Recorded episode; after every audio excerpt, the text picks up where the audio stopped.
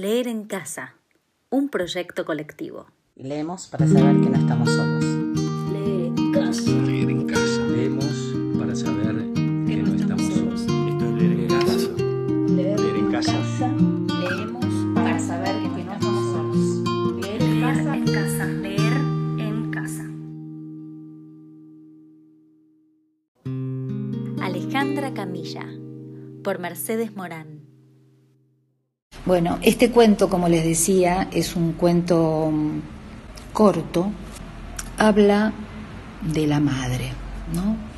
La, autora lo narra en primera persona y cuenta una situación donde mm, la madre está compartiendo con ella eh, fotos de su infancia, de la infancia de la madre. Bueno, voy a empezar se llama Sin Luna.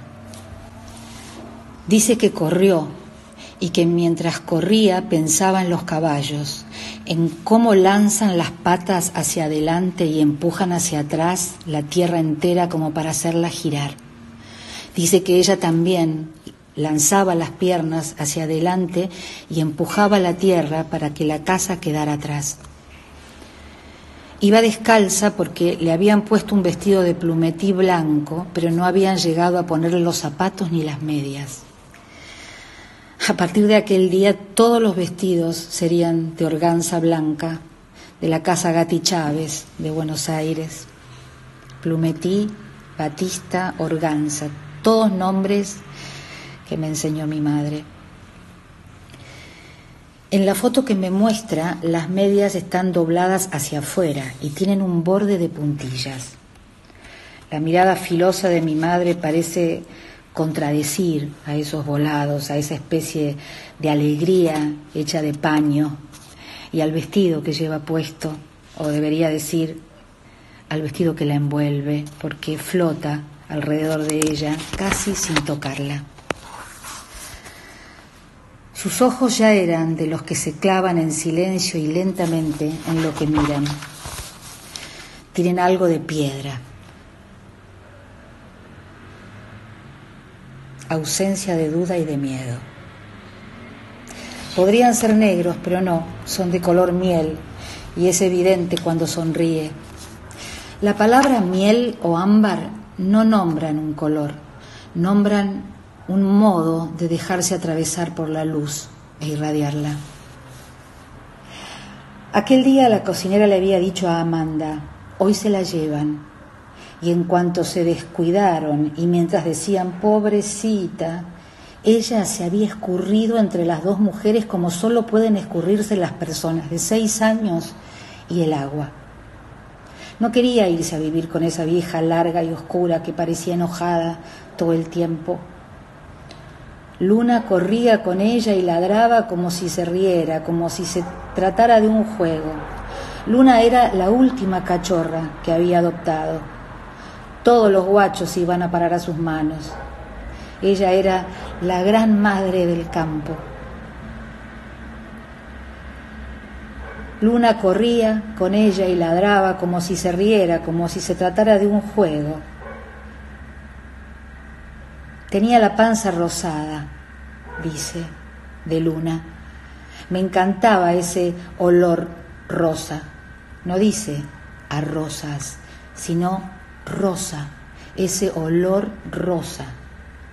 Me dice que corrió con tanta fuerza que sentía su corazón como patadas y el viento en las orejas.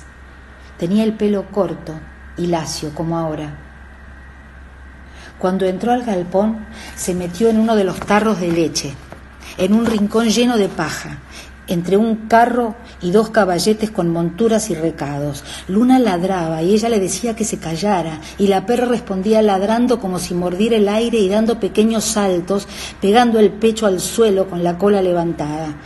Cuando escuchó que su mamá y Amanda se acercaban, agarró a Luna de la piel del cogote, como le había enseñado su padre, y la puso entre sus piernas cruzadas. Así no duele, le había dicho su padre, así lo hacen las madres. Luna se retorcía, le mordía las manos y ladraba. Entonces la cubrió con el vestido blanco y la apretó con las dos manos. Las mujeres entraron al galpón y ella se quedó tan quieta que casi dejó de respirar. ¿Dónde se habrá metido? dijo la madre. Ella no quería irse a vivir con su abuela, no quería dejar el campo. Antonio dice que corrió para acá, dijo Amanda. No quería dejar a sus hermanos, ni a los hijos de Antonio, ni a su amiga Clara, ni a sus animales, ni al toro tonto que la seguía a todos lados. Ay, Luna. Luna se retorcía. Era difícil agarrarla para que no se zafara. Amanda se acercó a los tarros de leche y movió unos cueros que colgaban a pocos metros de donde estaba ella. Luna lloró y ella le apretó el hocico con las dos manos y las cubrió con su cuerpo, como si se enrollara. No quería irse a vivir con esa vieja. Luna pateaba con las patas de atrás, pero el plumetí ahogaba el llanto. Amanda movió uno de los caballetes cerca. Lo hizo a un lado. Ella apretó el hocico de la perra con las dos manos contra el piso y entregó el peso de su cuerpo y su miedo hasta que Amanda dijo, acá está, y corrió los tarros. Entonces ella se puso de pie con las piernas ligeramente separadas, como algunos delincuentes cuando se entregan, y Luna cayó al piso, quieta, pesada. La madre le dijo, pero ¿qué es lo que te pasa? Y la agarró del brazo. Ella se dio vuelta mientras la llevaban, pero Luna no salió de atrás de los tarros. La llevaron a vivir a la ciudad para que se educara, como si en el campo no hubiera escuela. Recuerda el viaje, recuerda no haber llorado. Ahora tampoco llora. Me mira en silencio. Después me dice que tenía seis años. El primer día la abuela le dijo que ella era negra y fea y que desde ese día la llamaría Belcha, que quiere decir negra en vasco. Me arrancó el nombre, dice mi madre. Y yo imagino esas ceremonias militares en las que alguien es degradado y le arrancan las insignias o algo del pecho. ¿Dónde lleva una el nombre? Sino en el pecho. La abuela no salía a la calle porque eso lo hacían las criadas, tampoco le pegaba porque eso también lo hacían las criadas. Un mes después pudo llamar por teléfono a su casa. Habían puesto un teléfono en el campo para que ella pudiera llamarlos una vez por semana. Era el número 29. Ella se subía al banquito, tomaba el auricular, marcaba y allí estaba su mamá, como por arte de magia. Nunca le dijo que la extrañaba, tampoco lloró. Su mamá la había mandado a vivir a la ciudad porque era lo mejor para ella. Su mamá siempre hacía lo que era bueno para ella. Ella se lo había repetido a sí misma cada noche en esa cama que no era su cama, y a oscuras, sin el ruido de la noche en el campo, sin grillos ni lechuzas, sin las voces o los ronquidos suaves de sus hermanos. Me sentía sola dice mi madre. Y me da una gana de abrazarla. Pero no puedo. Entre el cuerpo de mi madre y el mío ha habido siempre una distancia que casi nunca rompimos. No es una distancia fría porque tenemos otras formas de contacto. La mirada, por ejemplo, la mirada firme con la que siempre me sostuvo Vos andá que yo te miro, me decía cuando yo era niña. Y yo ya no tenía miedo, podía atravesar lo que fuera. Algo así sentiría ella en la casa de esa abuela, siempre vestida de negro y tan mala. Vos andá que yo te miro. Y Luna fue lo primero que le preguntó a su madre para saber si la habían enterrado como ella hacía con los pájaros. Luna está muy bien. Encontraron a su mamá en el campo de los Luzarreta y se la llevaron con ella. Estaba de lo más contenta, le respondió la madre.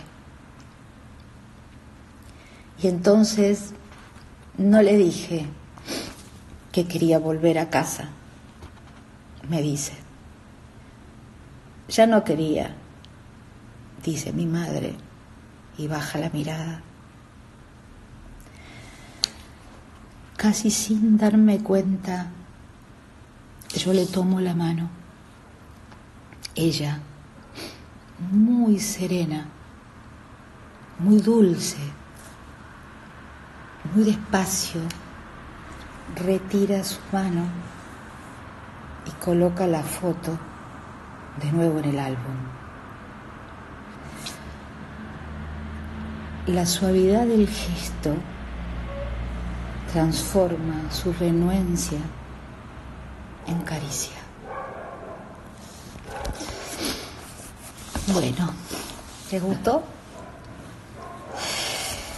Espero que les haya gustado. Espero que les despierte ganas de leer más de esta autora maravillosa, Alejandra Camilla. Muchos besos.